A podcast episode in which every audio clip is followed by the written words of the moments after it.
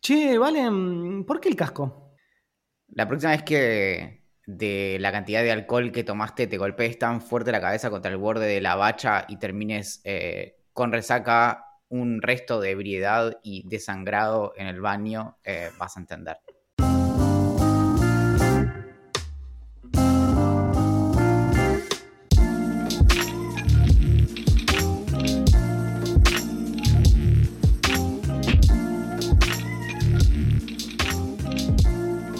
Idea millonaria es como el cocodrilo que te persigue cuando te quedas en una isla al oeste de la costa de Australia. Esperas a que se vayan, mirás a las estrellas, haces un fueguito, tratás de recordar todo lo que te enseñaron en la escuela, en la clase de cocodrilos 1 y en problemas avanzados de cocodrilo superior. Pero el tiempo pasa y el cocodrilo sigue ahí, no se va, te espera para morfarte un bocado. Esto es Idea Millonaria, el podcast que aunque no lo escuches, no lo mires, está ahí esperando para desayunarte. Mi nombre es Valentín Muro, primero y último en la clase de Boy Scouts por haber faltado el día en que el bus siguió de largo en el puente y fallecieron todos en el acto, pero no este campeón, no señora. Además, cuento con una diplomatura en enmarcado de diplomas y estoy a una tesis de distancia de una licenciatura en robar el remate de chistes. Y para coronar este Corona Podcast, nos acompaña en esta tarde de enero la artista revelación de los MTV Video Music Awards Latinoamérica 2007, quien le pone sal a esta salamandra. Es el sentido detrás del hombre en busca de, su destino, la flauta con la que el flautista de Hamelin se hizo famoso. Es por única vez en estéreo la rosa de este roseal y la espina de este pescado es Axel Marazzi.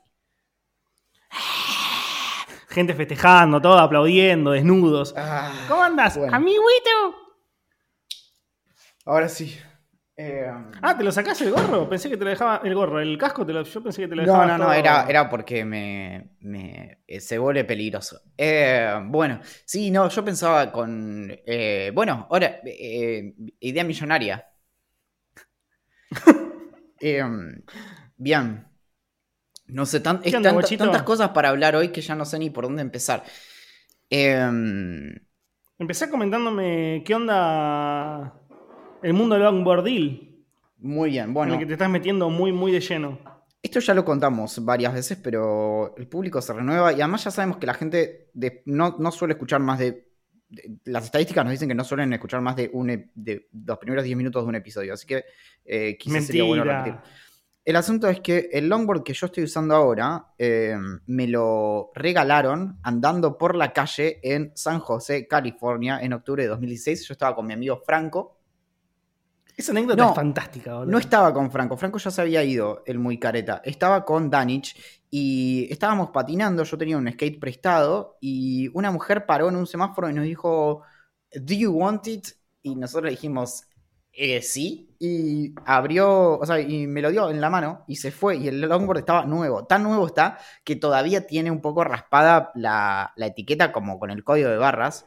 Hoy, me pasé una hora tratando de, averiguar algo imposible, que era los eh, seis números que le faltan al código barras para saber exactamente qué modelo es, porque lo quería encontrar en internet, solamente de obsesivo, no cumplía ningún eh, propósito más que eso, pero bueno, traté de encontrar mi longboard, no lo encontré.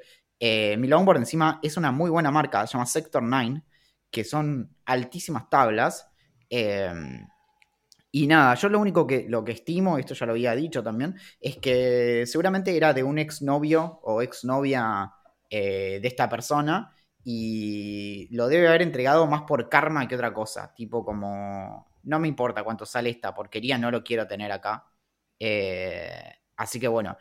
Y, mm, Che, preguntan, no- nos hacen una tuichunta y nos dicen si, si es seguro andar con el longboard por acá. Por acá se refiere a Capital Federal, a Buenos Aires. Y eh, es cuestionable. Yo ahora tengo el casco, me gustaría tener luces.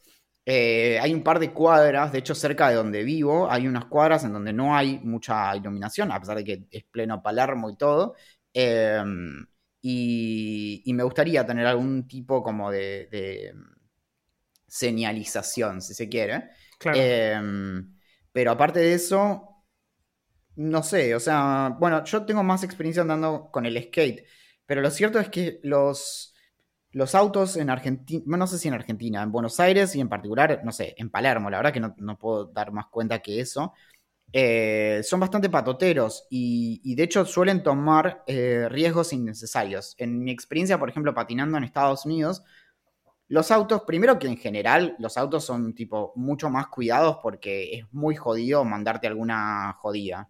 Y, y por otro lado, si están cerca tuyo, no te patotean porque, porque mm, si, si llegara a pasar algo, te pueden matar. Entonces, tipo, no, no se la juegan porque el riesgo no es tipo pegarte un susto, es que es asesinar a un humano.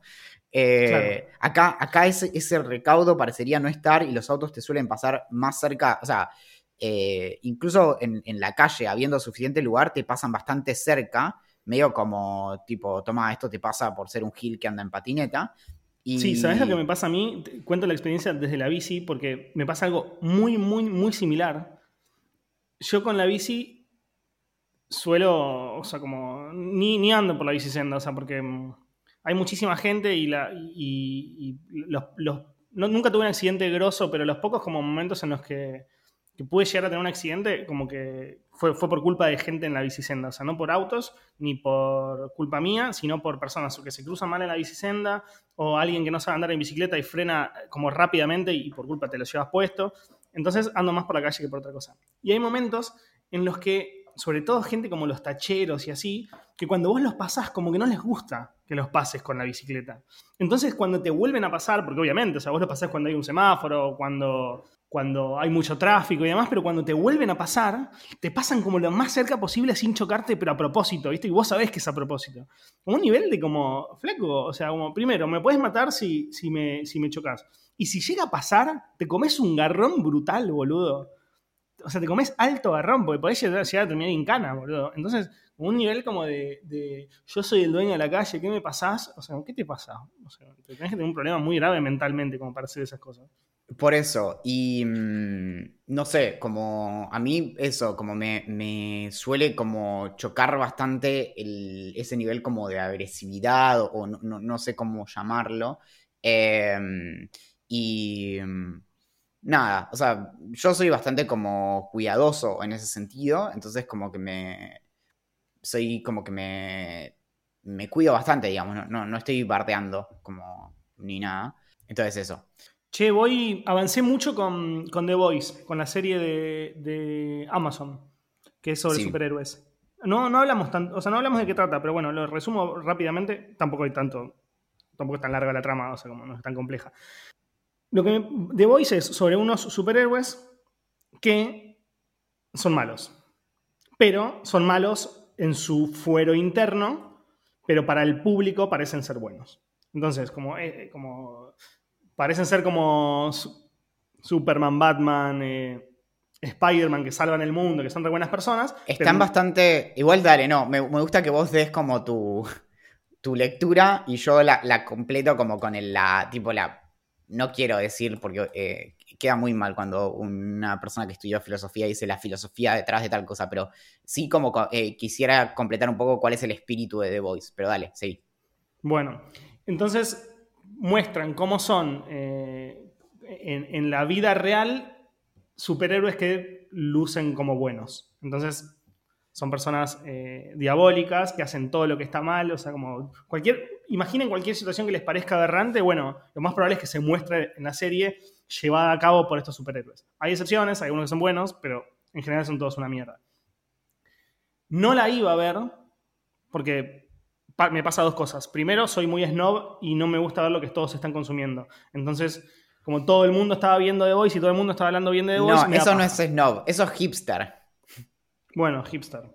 Y lo segundo es que no me gustan los superhéroes. O sea, en general, hay, poca, hay pocas películas de superhéroes que me llamen la atención. Sí, ya lo hablamos millones de veces, como Los Guardianes de la Galaxia, me parecen fantásticos, o Deadpool, pero porque son películas que son diferentes como en general a, lo que son en las de superhéroes.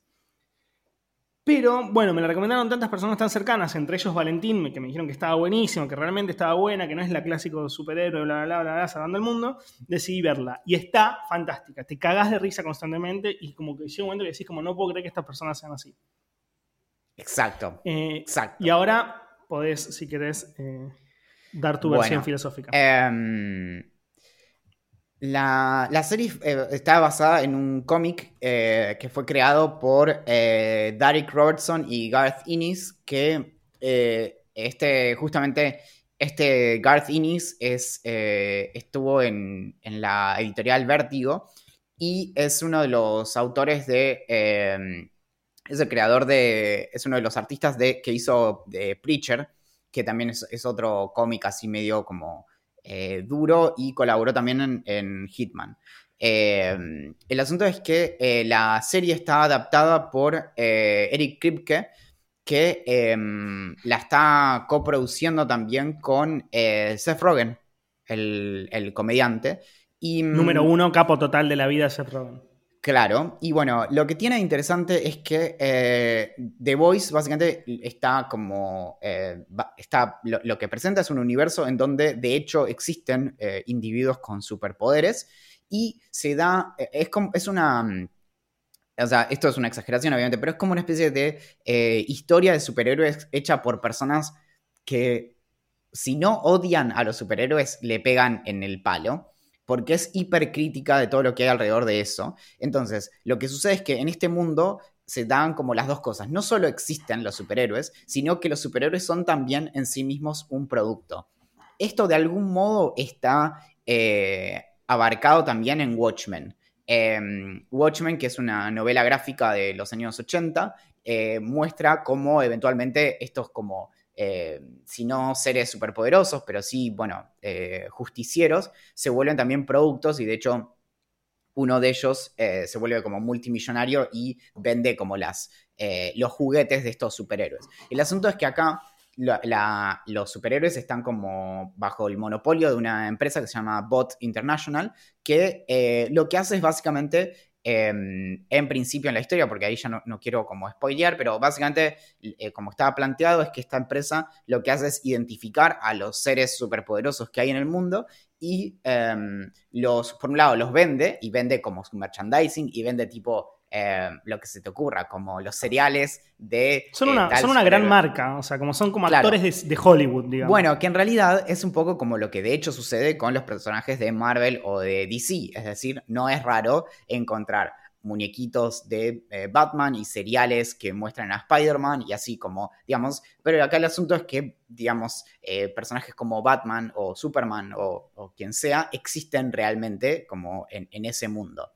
Y estos no solo hacen eso, sino que además los venden a ellos como eh, si fueran sus agentes. Entonces, por ejemplo, eh, vos tenés como un pueblito que no tiene mucha plata, entonces eh, de repente le, venden como si fuera mm, un superhéroe como de tercera o cuarta categoría y se lo, como que se lo alquilan como si dijera por cuatro años. Entonces mandan a uno para que sea como el héroe de ese pueblito en, no sé, en en tipo en, el medio de Estados Unidos, en Montana, por así decir.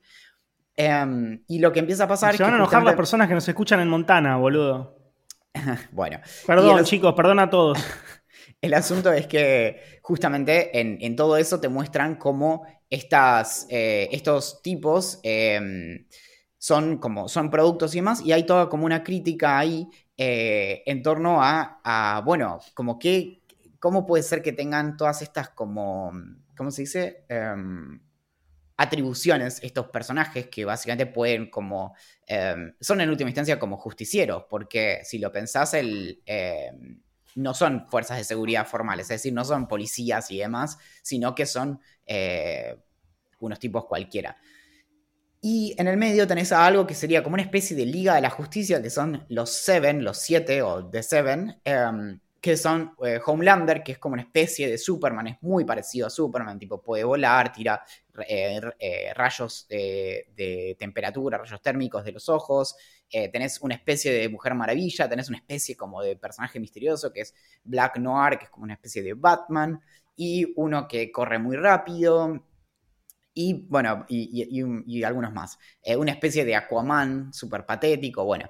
Y mm, lo que te va mostrando la historia, la historia, de Aquaman me destruye, boludo. y, lo que está de fondo, The Voice, de hecho, toma el nombre de un grupo que se llama The Voice, que es un grupo de unos, eh, todos como unos, como si fueran unos detonados, que eh, eh, se, proponen echar por tierra a, esta basura de los superhéroes, que básicamente lo que dicen es estos tipos superpoderosos son en última instancia unos fascistas, y Em, nada, y no, se justifica como todo el poder que tienen y todas las cosas que pueden hacer y demás son básicamente un producto, etc. Mm, y, está muy bien porque la serie te plantea muchos de los dilemas que tienen los, eh, que justamente tienen los, eh, que se presentan frente a los superhéroes. De una manera en donde ya no es teórico, porque estos tipos efectivamente existen. Y en los primeros episodios, si no en el primer episodio, lo que vemos es de hecho una situación en donde, eh, corregime, bueno, yo la vi hace mucho, pero en donde justamente un superhéroe tiene un accidente en la, en la calle, básicamente eh, este tipo que es súper rápido mata a una, a una transeúnte, a una, a una eh, peatona, porque el chabón está medio como pasado de, drogas, entonces eso hace que vaya mucho más rápido de, de, lo que debería, bueno, no sé qué. Y empezás a ver cómo está todo el sistema medio como sesgado y cómo es medio cualquiera que efectivamente existan estos tipos que pueden hacer lo que se les canta y eh, bueno, y entonces hay toda como una crítica en torno a eso y en, alrededor de eso es que gira la serie.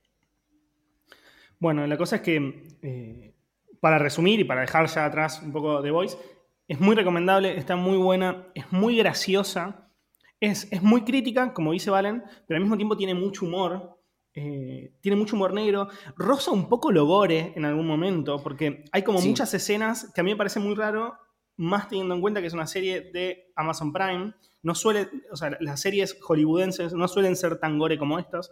Hay mucha sangre y sangre explícita, o sea, como alguien pisándole la cabeza a otra persona y la, la cámara muestra los restos de esa cabeza. No al límite que te asco, a mí muchas de esas cosas no me gustan, no al límite, o sea, como no, llega a, ser burdo mal, pero eso también me, sorprendió bastante. Y tiene actuaciones muy buenas. Hay algunos personajes que son real, real, realmente muy buenos. Eh, yo ayer, ayer, le comentaba a Valen que hay, un personaje que es un francés jovencito, que es como medio un Frenchy, que es una, es una especie de genio que sabe mucho sobre química, te hace bombas, piensa como out of the box para cómo matar eh, a un superhéroe que es inmortal, por ejemplo, eh, o tiene la piel de diamante, entonces cómo hacemos para matar a alguien que no le podés disparar con, ni, con una, ni con una bomba que, que, lo va a sobrevivir, nada, que es extremadamente graciosa. Después hay una relación muy cercana entre una chica que es muda y este Frenchy, que es muy linda, de amor. Em, Nada, es una serie muy buena. Bueno, Más allá de los superhéroes en sí, está muy interesante. Vos no llegaste todavía, pero hay toda una como cuestión latente ya en la segunda temporada y la serie fue em, renovada para una tercera, que es, bueno, ¿qué onda esta, esta corporación y, y qué no onda... Me spoilees, ¿eh? No, no, pero básicamente, de hecho, es, una crítica que es, bastante frecuente y es una que a mí me gusta mucho, que tiene que ver con, em, básicamente, bueno, yo... Eh, a ver si lo tengo por acá, pero escribí un, eh, un, capítulo de un libro acerca de, Batman eh, y por qué no mata al Joker. Y en ese capítulo no lo pude hacer entrar, pero mi tema original era eh, en torno a Batman. ¿Y te acuerdas que hubo una época en Buenos Aires que medio que tristemente se pusieron de moda los linchamientos? Que, no sé, un pibe robaba una, una cartera en Recoleta y y, estaban cerca de matarlo a patadas. y entonces el asunto ahí es, bueno, eso es hacer justicia por mano propia, lo que en inglés le llaman vigilantes y en castellano técnicamente se dice justiciero. Em, y está mal, justamente. Es de hecho una marca de degradación de la democracia cuando las personas no respetan el eh, monopolio del uso de la fuerza por parte del Estado y empiezan justamente a hacer justicia por mano propia. Eso significa que se están degradando las, instituciones y eh, demás. Y, y, justamente la pregunta es, bueno, ¿por qué es que no nos parece moralmente reprochable lo que hace Batman, pero eh, muy poca gente estaría eh, dispuesta a reconocer que, em, que un linchamiento en la calle de un pibe que roba una cartera es algo moralmente justificable? Es decir, nos parece horroroso eh, dejar cerca de la muerte a, un pibe que se roba una cartera, nos parece que lo que hace Batman está bien. Bueno, y ahí lo que para mí Al menos nos parece, nos parece horroroso. Eh, si sos una buena, si sos una mala persona, seguramente no te parece horroroso. Bueno, pero igual sigue siendo difícil de justificar. Eh, en cualquier caso, como más, más, allá de lo, que, de lo que efectivamente te parezca, Em, el asunto es, bueno, cuando tenés que dar eh, argumento racional, se vuelve complejo. Y ahí está la cuestión de, bueno, cómo justificamos las acciones y demás. Y eso es lo que yo no, pude, o sea, no llegué a, escribirlo para ese texto eh, y después nunca se, se, editó la segunda parte de ese libro. Pero mm, el asunto es, bueno, eh, a, partir de qué es que nosotros legitimamos las acciones, por ejemplo, violentas, como lo que hace Batman, y ahí está la cuestión de, eh, por eso digo que era una continuación de lo que yo había trabajado antes, porque es el asunto de eh, cuál es el esquema de valores que sigue Batman. Y ahí entra la cuestión de, bueno, por ejemplo, podemos pensar en Batman como el buen hombre aristotélico, entonces lo que hace Batman en virtud de ser Batman es es, moralmente correcto porque asumimos, es a la inversa, no es que Batman hace lo correcto, sino que lo que hace Batman es correcto. Em, y nada, pero bueno, es interesante porque hay un montón de cosas del universo de los superhéroes que, em, que muchas veces nos sirve bastante como para, para discutir acerca como de cuestiones eh, concretas, como de la vida no superheroica, digamos. Sí, sí, está eh, muy, bueno, creo que ya habíamos hablado un poco lo de Batman y, te había preguntado por qué, te, por qué era tu superhéroe preferido y demás. Eh, pues es muy interesante el, debate en relación a los superhéroes. Y cómo, cómo se pueden extrapolar, digo, porque es lo que yo te decía, a mí me chupa un huevo las películas de superhéroes, pero me interesan mucho estos debates. Entonces, como, eh, es, lo que me parece más interesante. Por eso, es que la, serie es muy buena para, eh, si vos tenés alguna, algún tipo de intuición mirando, tipo, por ejemplo, Ah, hubo toda una cuestión de cuando salió, creo que fue la segunda película de eh, Avengers, la de The Age of Ultron, em, que era como la cuestión de, bueno, o sea, en un momento, no, ni siquiera la primera de los Vengadores, que aplanan la ciudad de Nueva York y habían hecho un cálculo de, bueno, básicamente como cuántos miles de millones de dólares había costado eso. Y de repente eh, es legítimo pensar como, bueno, ¿cómo, eh, ¿cómo ponderamos el bien que hacen los superhéroes con el daño que dejan atrás? Y de hecho, eso, eh, por ejemplo, en... Eh, si bien las películas de DC en general no son buenas, lo que trataron de hacer en torno como a, su universo extendido, em, es algo que se cuestiona en las películas siguientes a Man of Steel, que es la primera de, Superman con Henry Cavill, que dicho, vi una, una película, The Man from Uncle, que es de eh, el 2015, si no me equivoco, con Henry Cavill. Y, y, desde entonces siento como una muy fuerte necesidad de que cuando me quedo dormido en el sillón, venga él y me tome en brazos y me lleve a la cama y me tape. y em, nada, es, fuertísimo, es fuertísimo lo que... Él está fuertísimo y es fuertísimo lo que me está pasando en torno a, la idea de que eh, me... Nada, que Vamos a cambiar de tema, vamos a cambiar el ángulo de la información. Pero el asunto es que eh, justamente en, luego de en Man of Steel se destruye Metrópolis y después se cuestionan las siguientes películas como, che, nada, ¿qué onda el daño que hizo este flaquito eh, para salvarnos? Eh, como, che, ¿no te podías ir a pelear a otro lado? claro. Que estoy ¿No podías ir al medio del campo, amigo? Claro, muy bien. Sabés que hoy, ya, lo vengo pensando hace bastante y creo que incluso lo hemos hablado en el, podcast. No estoy seguro si hablamos, eh, si, hablamos, si quedó grabado o no. Pero básicamente me quiero hacer un tatuaje hace un montón de tiempo, pero como soy un cagón y, me da miedo que, no miedo, no es la palabra miedo, pero me da cosa que vaya a quedar para siempre y si me, y si me puedo eh, cansar del dibujo y no sé qué y bla, bla, bla. Eh, bueno, medio que ya estoy como bastante decidido en, hacer, en hacérmelo. Y eh, hoy publiqué en Twitter, en mi cuenta de Twitter, si después lo escuchan y quieren verlo, es Amarasi. Publiqué un, que, un texto que decía lo siguiente, como estoy pensando en tatuarme, esta foto, publiqué la foto, en la que estoy con mi vieja y mi hermano, con el estilo de la segunda foto. Y muestro cuál es el estilo de tatu que querría, que es como un dibujo muy minimalista, sin los rostros de la persona, o sea, como solamente con el contorno y demás. Eh, para ver qué, me, qué, opinaban las personas que me siguen. El 95%, no, hice una cuenta tan exacta, pero la mayoría de las personas me dijeron que sí, que me lo haga. Eh, Mira, el, el, gran problema ahora es que la persona que quiero que me tatúe, que se llama Vicky Monte, que es una piba relativamente famosa en el mundo del tatuaje, o súper famosa, no lo sé. Em, acá dicen en el chat de Twitch que, sí, que me, que me debía tatuar. Em, Mira un segundo. El... Tiene, tiene. Sí, perdón no, no, la pantalla de, Twitch por, algo que hice. Eh, porque te quiero mostrar, por lo que vos estabas diciendo, eh, que el otro día encontré Vieron, o sea, yo cuando digo que soy un obsesivo de mierda, a veces no me toman muy en cuenta, pero bueno, soy un obsesivo de mierda y en la tienda de Machine Gun Kelly vende ese tatuaje semipermanente y no tengo idea de qué significa eso. O sea, eh, no sabría decirte, voló.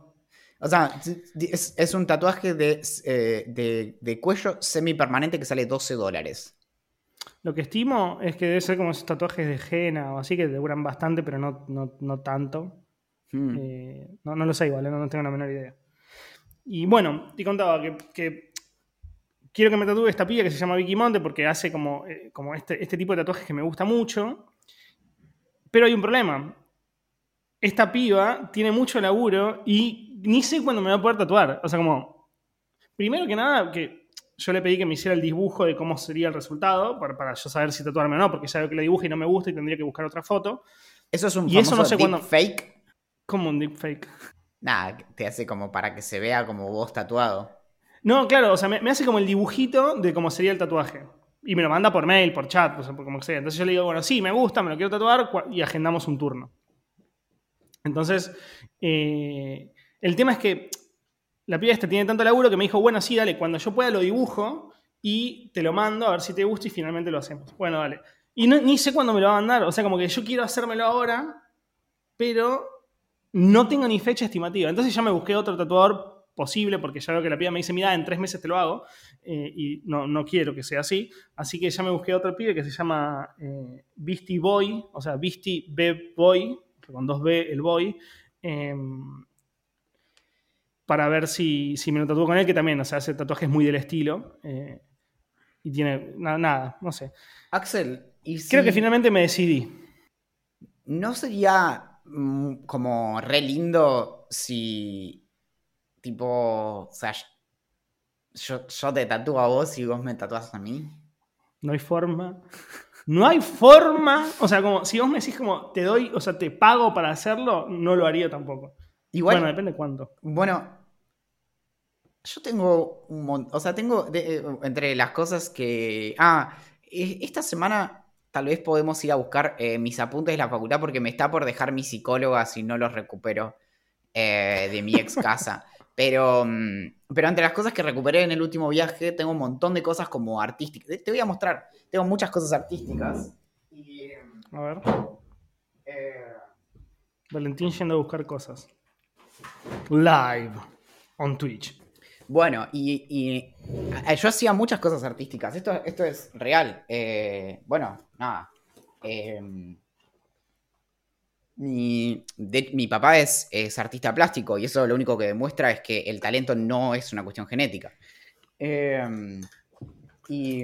Ah, mirá, tengo unos destornilladores acá. Pero bueno, tengo un montón de, fibrones que seguramente están todos eh, secos. Este está seco. Em, bueno, no, a lo que voy es que yo tengo cierta experiencia haciendo porquerías. Entonces que por ahí te podía hacer un. algo chiquito, ¿no? Uh, mira, tengo uno gigante. Em, Ese no está seco.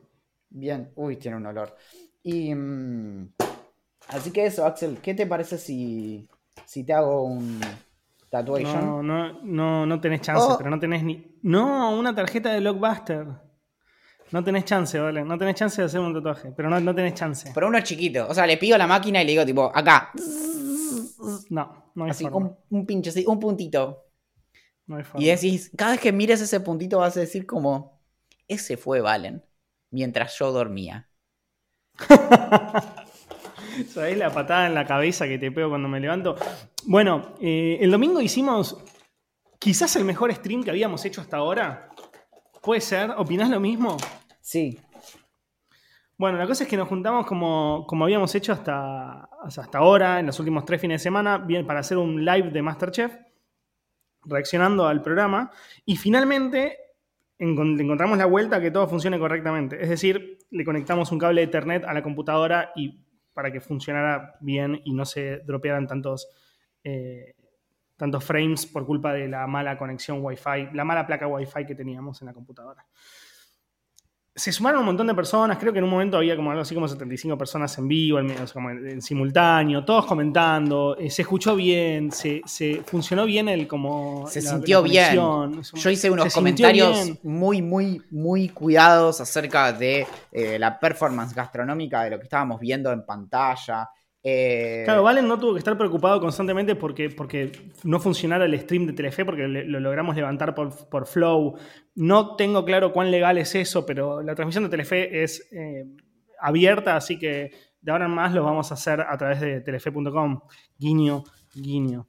Y mm, nada, así que si estás escuchando el podcast hoy domingo, hoy domingo, eh, a la noche vamos a hacer el, nuevo stream eh, reacción. y si estás escuchando esto a las nueve y media de la noche de Argentina, eh, te, estás perdiendo la posibilidad de, vernos. De vernos en vivo, así que corre y, sumate. Bueno, esto, esto para, para, volver apasionante este episodio de podcast, te quiero contar que, eh, ¿viste cuando la gente acumula cosas sin ningún sentido? Acabo de encontrar uno, dos, tres, cuatro, cinco, seis, siete, ocho, nueve, diez, once 12, 13, 14, 15, 16, 17, 18, 19, 20, 21, 22, 23, 24, 25, 26, 27, 28, 29, 30 sobres de CDs vacíos. Y encontré este, de hecho, que dice eh, Blink 182, Take Off Your Pants and Jacket. No, no sé por qué alguien guardaría sobres eh, de CDs, pero M aquí. Aparte escritos, o sea, como ya no sirven de un carajo. Nunca sirvieron para nada, pero bueno. Eh, quizás están. libres que lo puedo usar para otra cosa, pero ya no sirven para un carajo esos. Bolsas Ziploc. Eso me sirve. Amo las bolsas Ziploc. Si alguien algún día me quiere hacer un regalo, me regala bolsas Ziploc. Es más, el otro día que fui. El otro día que fui a, a lo de, a lo, de mi ex, eh, entre las cosas que me dijo, como yo sé que esto como que te importa mucho y que te lo puedes llevar, me dijo como, che, em, si te querés te podés llevar las bolsas Ziploc. Y yo dije como, gracias, gracias. No, no podía esperar. eso es amor, eso es amor. Bueno, amiguito, tengo acá anotado y no sé el motivo, en, el Notion que, usamos para desarrollar las temáticas que estamos tocando en, este episodio, es decir, en el episodio 17 de la temporada 5, dice vasectomía. Sí. Y no sé qué significa.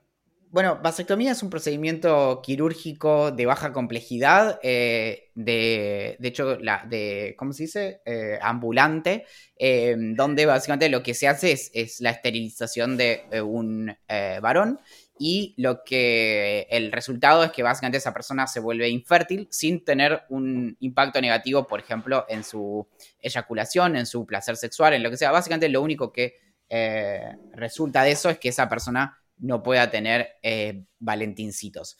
Y mm, en cuanto a la reversibilidad de la, de la mm, vasectomía, no es algo con lo que haya que contar. No se debe tomar nunca la decisión de eh, hacerse una vasectomía contando con que sea reversible porque no es absolutamente reversible y de hecho cuanto más tiempo pasa desde que se hizo el procedimiento, eh, más, menos es la probabilidad de que se pueda revertir y volver a, un nivel aceptable de, mm, fecundidad o de, fertilidad.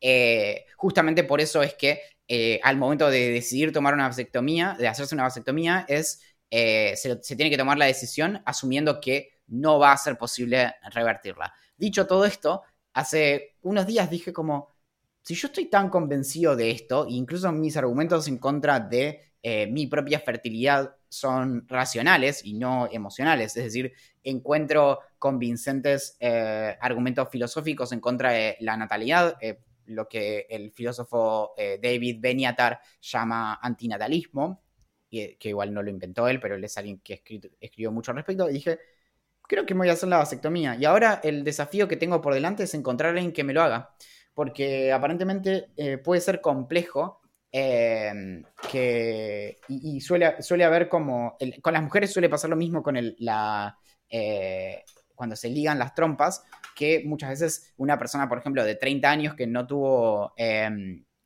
que no tuvo hijos, puede ser, eh, muchas veces se les, em, no, o sea, se, le, se les niega el, tratamiento. Y le dicen como, no, no, tipo, pensalo mejor, etcétera, etcétera. Básicamente eh, dejando de lado que esa persona pudo tomar esa decisión en pleno uso de sus facultades cognitivas. Eh, Miramos, y, mm, y, empezaste a averiguar y ya estás seguro que lo vas a hacer. O sea, cuando vos consigas a alguien que, que te lo vaya a hacer. No, eh, eh, yo todas las decisiones estás todavía decidiéndolo. todas las decisiones importantes de mi vida necesito pasarlas primero por idea millonaria. Eh, entonces, tipo, quería traerlo acá porque, bueno. eh, bueno, entonces, nada, eso. sí, me voy a poner en, en- en campaña. y. No, también porque tengo que ir con un médico a ver por qué es que en, en la zona de los genitales me, me salió un tentáculo. Pero cuando haga, cuando haga esa consulta. Después de, resolver, después de resolver eso, vas a poder hacerte la vasectomía. Claro, no, cuando Che, resol- pará, me reinteresa. ¿Y, y cómo? Y ya quiero saber todo. O sea, como qué pensás al respecto, digamos. O sea, como ya. ya lo vas No. a hacer, digamos. ¿Ya está decidido? Cla- no, o sea, a ver, te puedo decir cualquier cosa ahora, pero no. eh, Bueno, pero ¿qué pensás ahora? ¿Lo Hasta que no lo haces, no, no sucedió. No, lo que pienso primero es que. em, es que. em, primero, que realmente como me, gusta al menos el ejercicio de decir, bueno. em, como yo, yo suelo ser como bastante severo respecto de, ciertas decisiones en mi vida, por ejemplo la de no tener hijos, digo, bueno, nada, un poco eh, me gusta la idea de tener que hacerme cargo, incluso de hacerme cargo en el siguiente sentido, decir, bueno, no, eh, eh, o sea, o bien me hago la vasectomía y me hago cargo de, digamos, mi postura eh, en contra de, en mi propio caso, tener hijos, o bien empiezo a decir, bueno, no, por ahora no, pero en alguno, o sea, en cualquiera de los dos casos me tengo que hacer cargo como de mi, de mi postura. Eh, incluso si es una postura de incertidumbre, entonces tengo que dejar de hacerme el cancherito y decir como, no, no, no sé qué, si, si no lo tengo tan claro. Eso, eso es como Claro. de, de movida. Y, mm, y, luego, no, que, me interesa, por ejemplo, eso, el, digamos, la, paz mental. eh, y, como, no sé, como de, de básicamente, de repente, eh, obviamente, las preocupaciones en torno a la, a la salud sexual no se terminan en eh, la posibilidad de que haya eh, pequeños autistitas dando vueltas por ahí, ¿no? Pero, mm, eh, es decir, digamos, sigue quedando todo el universo de, de las enfermedades de transmisión sexual, pero es una preocupación Mm. menos. Y mm, no, y, y por otro lado está esta cuestión de, bueno, si yo efectivamente, por ejemplo, tengo esta postura tomada y formo una pareja eh, estable, donde del otro lado hay un interés compartido. De todos modos, es una decisión personal, es decir, como no, no, no, no es una decisión en la que yo ponderaría como el deseo de otra persona. Eh, porque básicamente tener un hijo porque es lo que desea alguien más es como, tipo, tendría que sonar alarmas. De hecho, te, te voy a hacer una recreación de lo que tendría que pasar cuando una persona eh, toma una decisión acerca de su salud sexual eh, basada en eh, los deseos de alguien más. Esto. Así. Se tiene que poner todo rojo y tien- tienen que empezar a sonar unas alarmas así. ¿Ves? Y decir como... Las decisiones acerca Está de, mal, de- es un error. de tu cuerpo. Claro, perfecto. Bueno, ya demostré el- la- mi punto. Y mm, entonces, en, en eso, eh, pero sí lo que pienso es, bueno, si con mi pareja está, eh, o mejor dicho, no está el interés de, mm, de, de tener un pibe, eh, por ejemplo, esto, eh, considerando cuestiones como, eh, bueno, básicamente mm, eh, funcionaría en, una, en un vínculo eh, monógamo, por una cuestión de, básicamente, de eh, disminución del riesgo, porque vos descartarías, por ejemplo, la posibilidad de un embarazo, pero mientras tengas relaciones con otras personas existe la posibilidad de nuevamente agarrarse a algún bicho.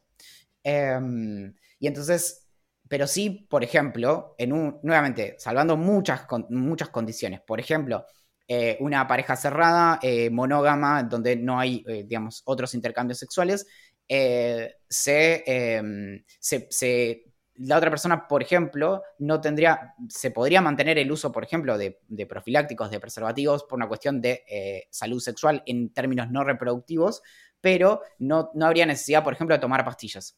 O de un DIU o un implante o lo que sea, porque eso estaría descartado. Entonces, eso nuevamente agrega una capa más de eh, como paz mental.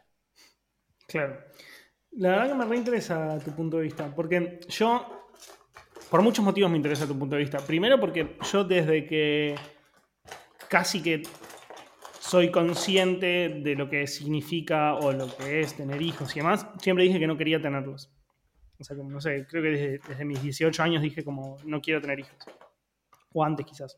Em, pero con el tiempo hubo tantas personas que me decían como, ya te va a llegar el momento, ya te va a llegar el momento, ya te va a llegar el momento, que, me cansé un poco y dije y empecé a responderles por ahora no. Así no me rompen las pelotas nada más. O sea, como yo adentro mío, mi respuesta es no, no voy a tener.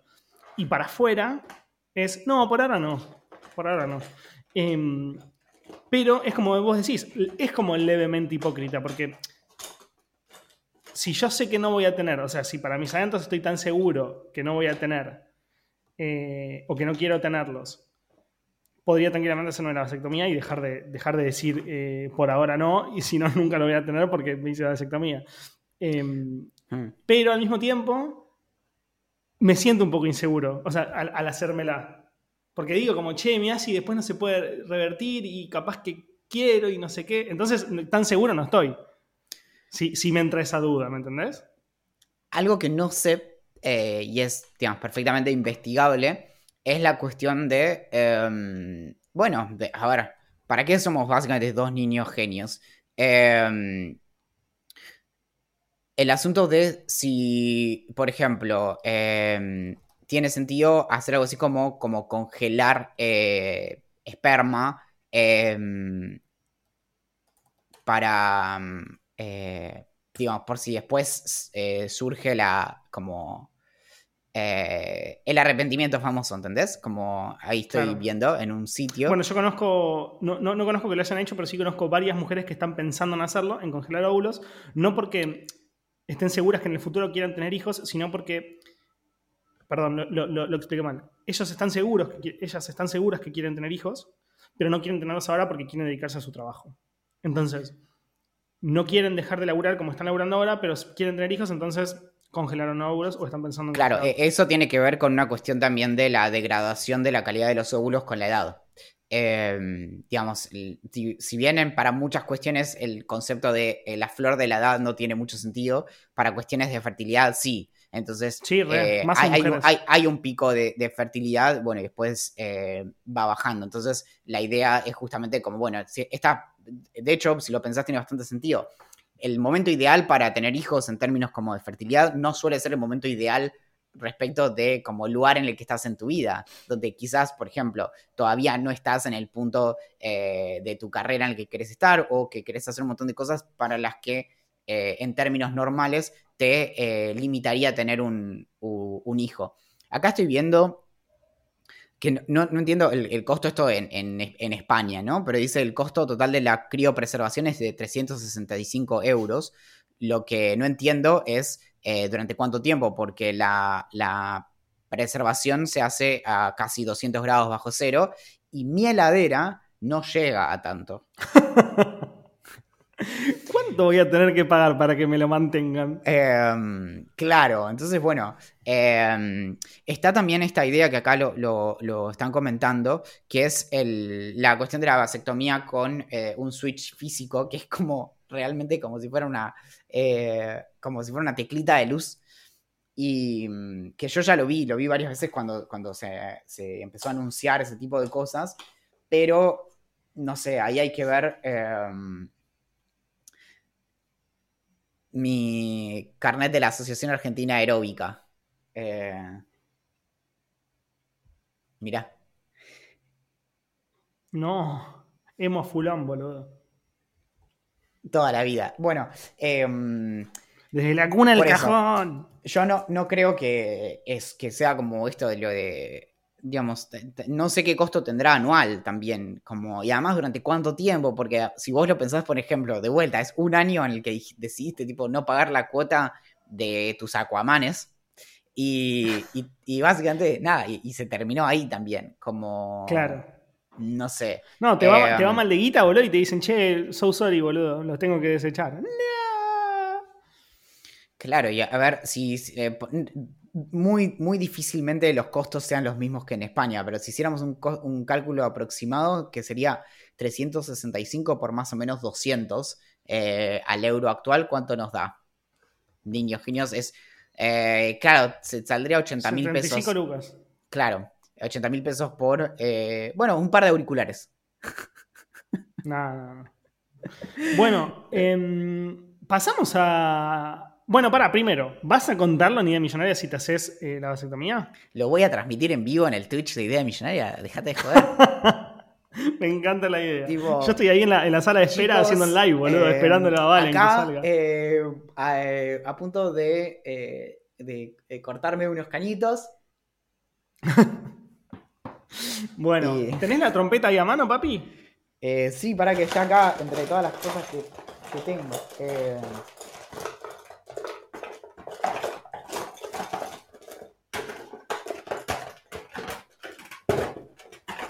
Qué quilombo que es tu casa, papi. Tengo eh, un montón de marcadores porque de, yo hice muchos años graffiti. Después les puedo mostrar. Cuando terminemos de grabar este episodio les muestro más cosas que fui encontrando. Pero ahora sí, no estaba. Ah, acá está. Pregunta eran. Preguntas de Instagram. Tenemos un montón, me parece. ¿eh? Tenemos un montón porque les dije, o pregunta no se pudre la momia. Bueno, dos em. cosas. Primero, eh, bueno, ahora pasamos a leer las preguntas, pero lo que iba a decir no eran dos cosas. Una es, si, si tienen twitchuntas, this is the moment, my darlings. Brenda pregunta si alguna vez rezamos seriamente. Sí, yo recé seriamente. Sí, sí, yo también en momentos en los, que, en los que estaba complicado con alguna materia rara o la salud de algún familiar estaba medio mal, no hace poco, ¿no? Hace muchos años, em, le, hablé a Dios. Nunca recé como en plan Padre nuestro que estás en el cielo, sino como le hablaba a un ser superior. ¿Te respondió? Por ahora no.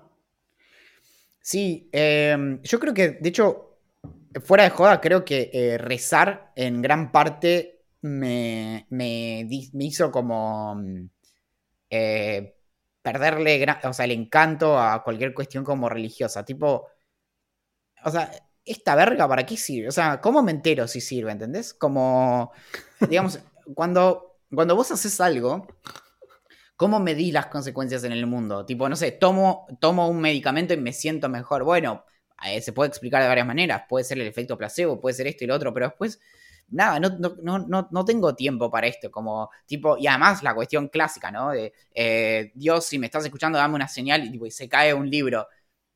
¿Esa es tu manera de dar una señal? O sea, mandame un mail, dame algo como más de lo que yo me puedo... Bueno, así que sí. Me, eh, quedo, me quedo con esta frase de Valentín refiriéndose a rezar. ¿Y esta verga para qué carajo sirve? Fuertísimo. ¿A qué edad te fuiste de la casa de tus padres? Ah, vos te fuiste de pendejo porque viniste a estudiar. ¿Qué, te fuiste a los 18? A los 17. 17. Yo me fui a los 26, creo. 26. Y no daba para más.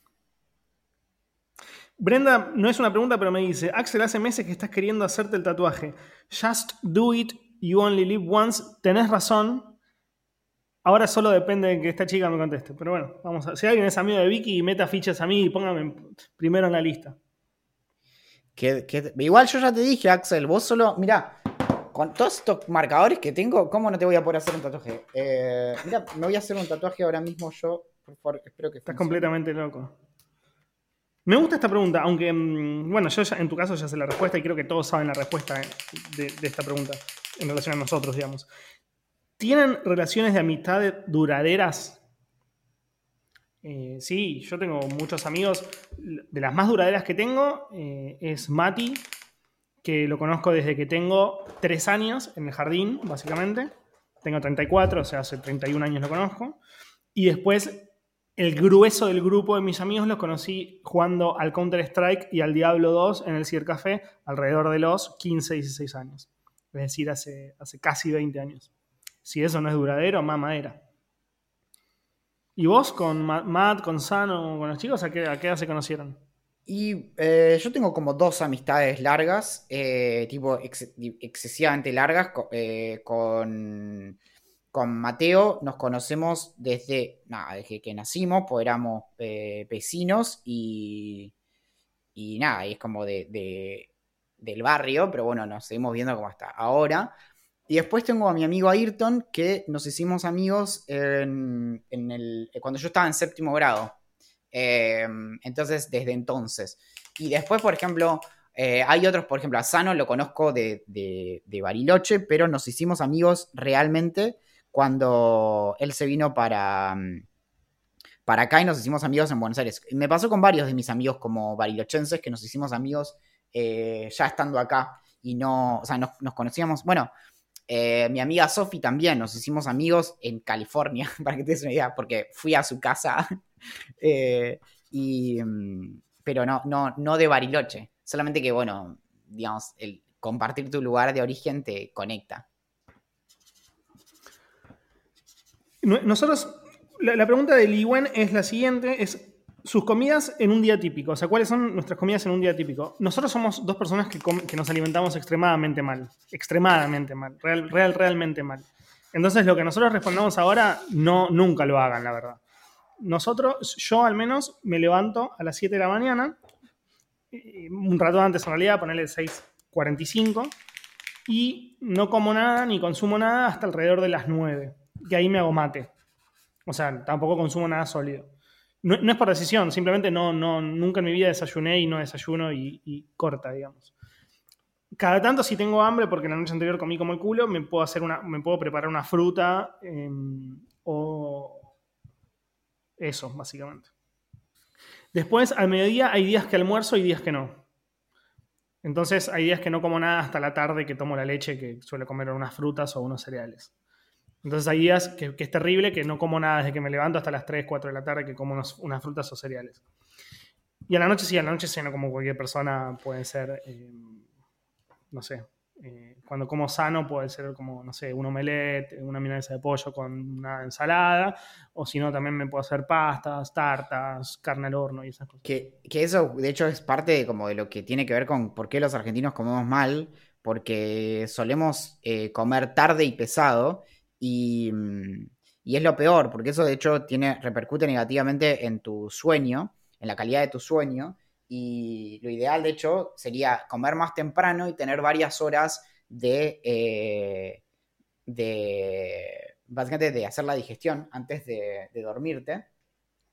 Pero no, o sea, olvídate. Eh, tipo, tranquilamente podemos como cenar asado y acostarnos, no sé, una hora. Explotados. después- claro, una hora después de haber cenado carne y es como, bueno, tipo, todo lo que está en el manual de, de lo que no hay que hacer eh, es eso. Y, ¿Cuál es tu plato de especialidad? Tu, tu comida especialidad? Porque la pregunta de Martina es, si se postularan para Masterchef, ¿qué plato harías?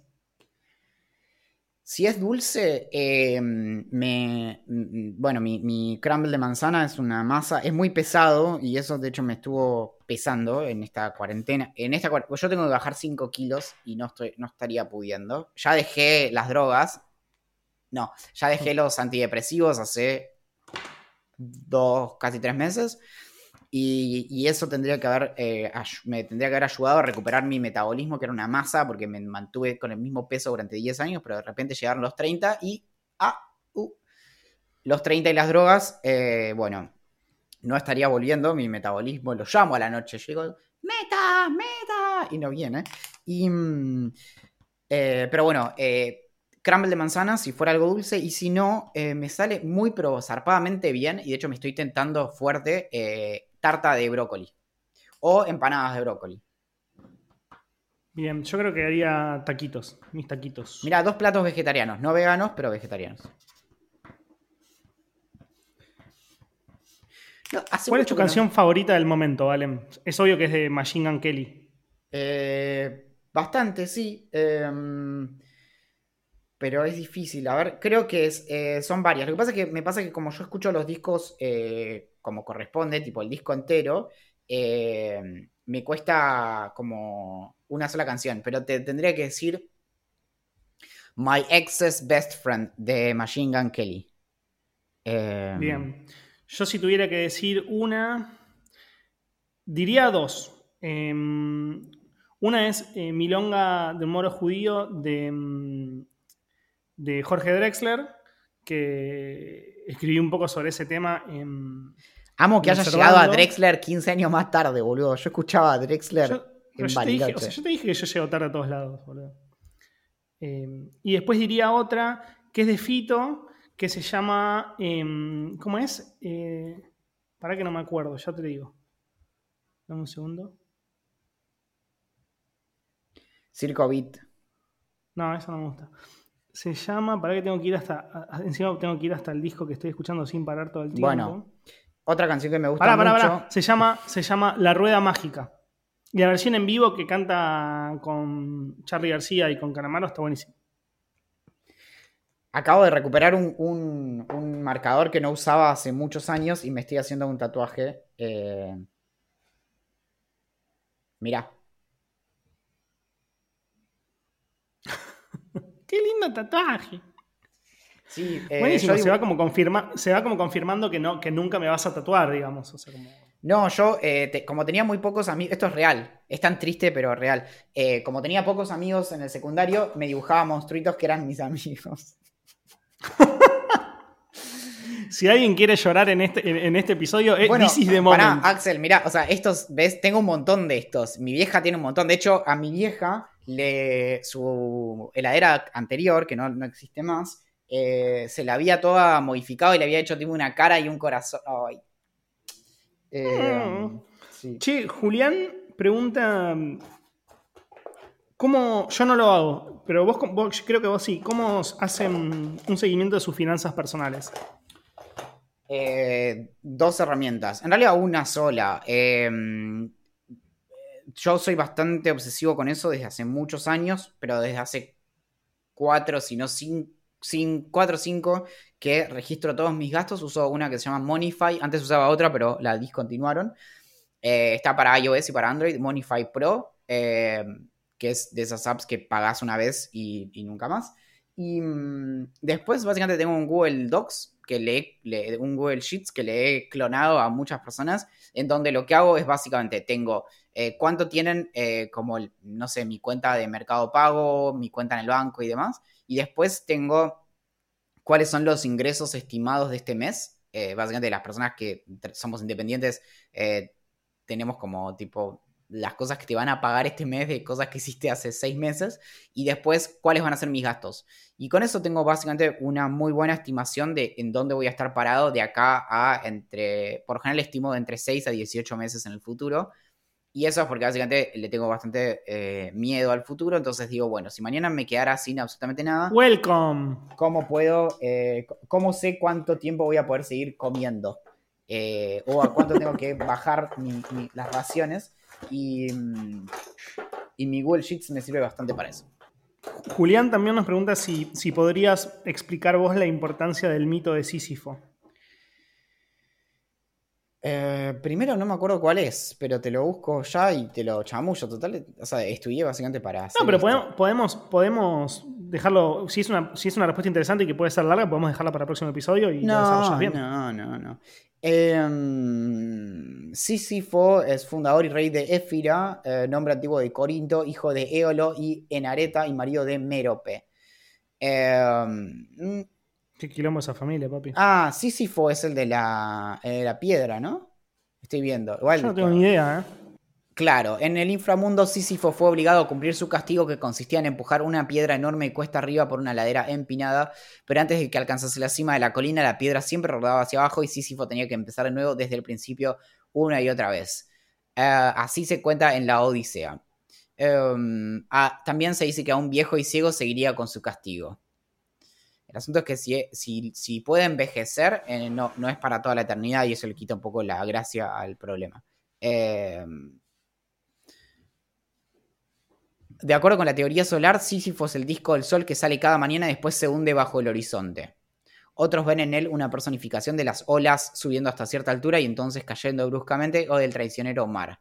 Belker ha sugerido que la leyenda fuera un símbolo de, símbolo de la vana lucha del hombre por alcanzar la sabiduría.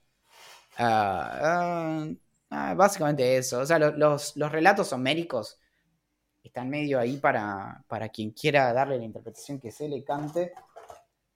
Eh, y esa es su gracia. Básicamente. Y creo que con esta podríamos cerrar. ¿Sería buena la convivencia entre ustedes si decidieran vivir juntos? Nos pregunta Mati Ambrosio. Yo respondo que sí, que creo que sería buena la convivencia, pero también es cierto que ya somos grandes. O sea, yo tengo 34, Valen cumplió 30. 31. 31. Eh, Igual tenemos nuestras relaciones. Eh, como llega un momento, siento yo que obviamente, si, si, no tuviéramos la guita como para vivir solos, o eh, si tuviera que vivir incluso con mi vieja porque no me, va, me, va mal de laburo, no sería un problema, pero llega, llega, una edad que está bueno vivir solo, o sea, que tener tu, tu, privacidad em, y tus momentos libres y tu mira, Yo, lo, que, mm, lo que veo con eso es que, por ejemplo, y te digo que no lo descarto, eh, pero eh, si pegáramos como alta casa, como que permite, por ejemplo, y, te lo digo solamente porque he vivido en, ese nivel de, lujo, eh, de conseguir tipo una de esas oportunidades únicas en la vida, que es como un pH increíble por dos mangos y no sé qué, eh, como que yo lo veo bastante factible, eh, sobre todo porque creo que nos joden bastante las mismas cosas. Entonces, por ejemplo, Igual hay todo un episodio latente posible para que cuente mi, experiencia tortuosa conviviendo con personas, pero mm, eh, nada, como que, no sé, no, no, me preocupan cuestiones como que tipo flashes y hagas una fiesta un miércoles a la madrugada, que básicamente era el tipo de cosas que me pasaban en mi última, eh, la última vez que conviví con, amigos. Me muero si convivo con eh, alguien y, y hace una fiesta en día de semana claro. también, pero Y entonces, y en ese sentido, respecto de, es cierto como lo de tener como, eh, digamos, pareja y demás, pero también con eso depende bastante de, de dónde estás viviendo. Nuevamente, la casa en la que yo vivía con otras personas, realmente redaba porque era básicamente una casa, un pH muy largo y se podía em, separar tranquilamente como con compuertas y no te enterabas. El problema era tipo si violabas las compuertas. O sea,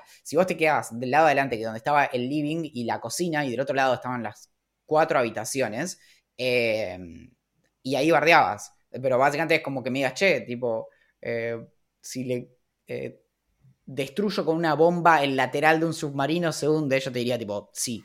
Pero si no lo haces, está todo bien. Bueno. Genio de las analogías. Em, bueno, amiguito, ¿nos retiramos? y seguimos charlando después por Twitch.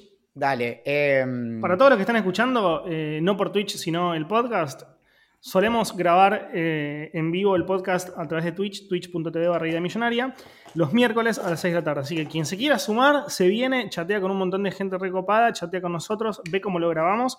Y si no quieren, porque prefieren seguir escuchándolo por Spotify o por Apple Podcast o por la aplicación que usen, Gol de Media Cancha también, todo bien. Les queremos recordar Mi nombre... que. Sí. No. Mi nombre eh, es Axel Manassi. El mío es Valentín Muro y aprovecho esta oportunidad para invitar a todas las personas que consideran que eh, estimular en la em, infancia temprana los intereses artísticos pueden sumarse al VIP de Idea Millonaria en, en vip.ideamillonaria.com y donde eh, lo que estamos haciendo ahora es destinar gran parte de, de los fondos del VIP para eh, lograr una nueva generación de, pibes que no le tengan miedo a la gorra y se animen desde la edad que sea a salir a hacer grafitis en la vía pública. Así que vip.diamillonaria.com van a estar eh, generando una nueva generación, valga la redundancia, de Banksys.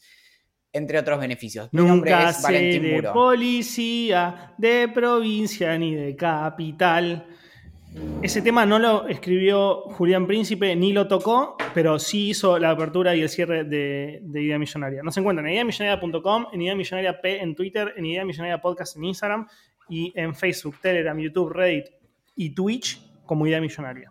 Y también nos pueden escribir a gerencia.ideamillonaria.com y esto fue todo. Atentamente. La gerencia.